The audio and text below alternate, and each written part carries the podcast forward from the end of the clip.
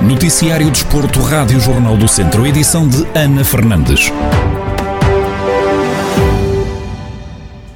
Tiago Antunes, ciclista da Tafer Mesdon Mortágua, foi quarto classificado e o melhor português na clássica da Rábida, uma prova internacional com ligação de 181,2 km entre Setúbal e Palmela. Xavier Silva, diretor desportivo da equipa de Mortágua, deixa um balanço da prova e sublinha a excelente prestação da equipa. Era uma prova, pronto, como, como antevíamos, uma prova que ia ser bastante dura e como tal tínhamos nossos homens mais fortes, seriam Tiago Antunes, Joaquim Silva e o próprio Gaspar Gonçalves e acabou por se confirmar uh, um início de prova maioritariamente plano e onde conseguimos colocar o Francisco Moraes também na fuga de dia, como nos deu algum conforto e, e não necessitámos de trabalhar no pelotão e então aí foi hora de, de resguardar os elementos do pelotão ao máximo possível e, e, fazer com que eles chegassem nas melhores condições. A segunda metade da prova, essa aí sim, muito, muito dura. E a corrida acabou por decidir já no circuito final, com as passagens no, na subida da Cobra,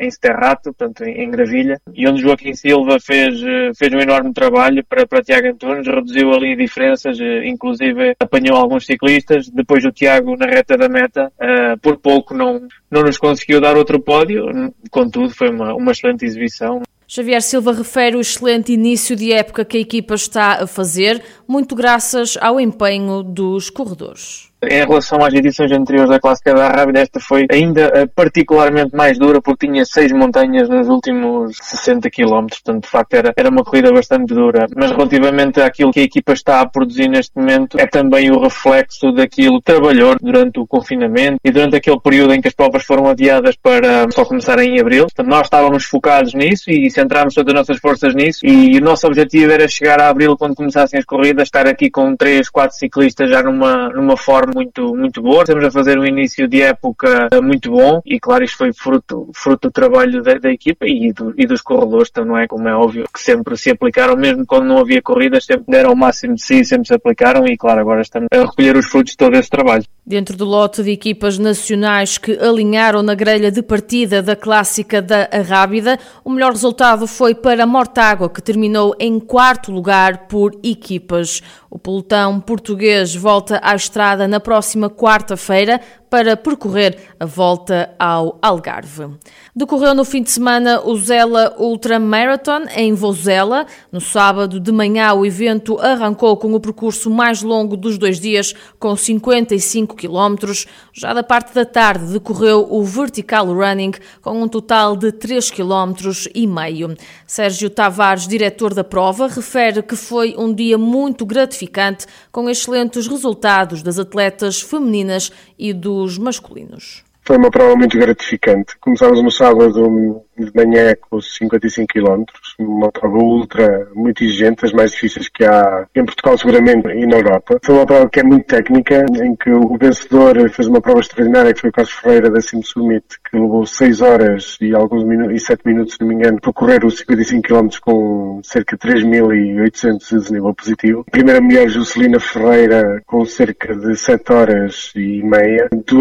Ambos com grande percepção, uma prova, uma prova muito exigente. Da parte da tarde tivemos uma prova que consideramos introdução à modalidade de Skyrunning, que é o vertical, uma prova de 3,5 km sempre a subir, ganha por, por Manuel Fernandes da, da FAPEL, da Montanha Clube. Uma prova curta, mas muito explosiva e que teve muita aderência e muitos jovens a participar, o que é sempre bom para a modalidade. Já no domingo, o dia começou com a prova de 37 km e terminou com um percurso mais acessível de 21 km, como conta Sérgio Tavares. No domingo tivemos os 37 km, uma prova muito exigente, muito difícil, que se juntou um bocadinho a temperatura já quase de verão, que criou dificuldades extra aos atletas, mas uma prova que quem conseguiu concluir foi muito gratificante e saindo aqui de coração cheio de Vozela. Tivemos ainda os 21 km, que é uma prova normalmente mais massificada, onde tem mais aderência, ou uma prova mais, mais acessível, mas que igualmente com um grau de exigência médio, médio alto e que os atletas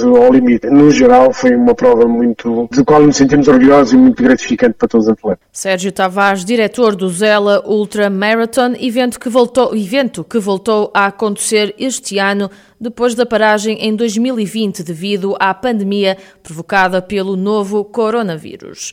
Fechamos no handball. A Academia de São Pedro do Sul recebeu e empatou o encontro por 22-22 com o Clube de Lessa da Palmeira, um jogo a contar para a jornada 15 do campeonato da Primeira Divisão Feminina.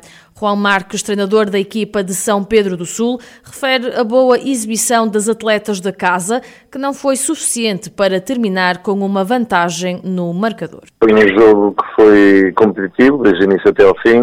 É, são duas equipas é, com alguma semelhança, no entanto, ao intervalo estávamos a ganhar por dois. Entramos bem na segunda parte, mas algumas situações é, também relacionadas com faltas externas nos impediram de, de ir progredindo no marcador e permitindo a recuperação da, da equipa adversária.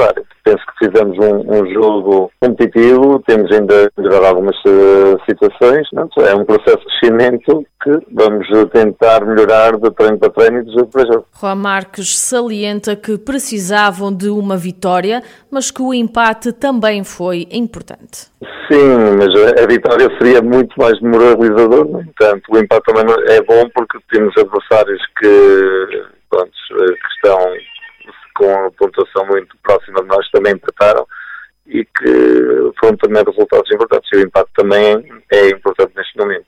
É, e para a motivação também, claro. Com este empate, as atletas de São Pedro do Sul descem para os lugares de despromoção, para o penúltimo da classificação, com 21 pontos, mais 3 do que o último, o Assumada.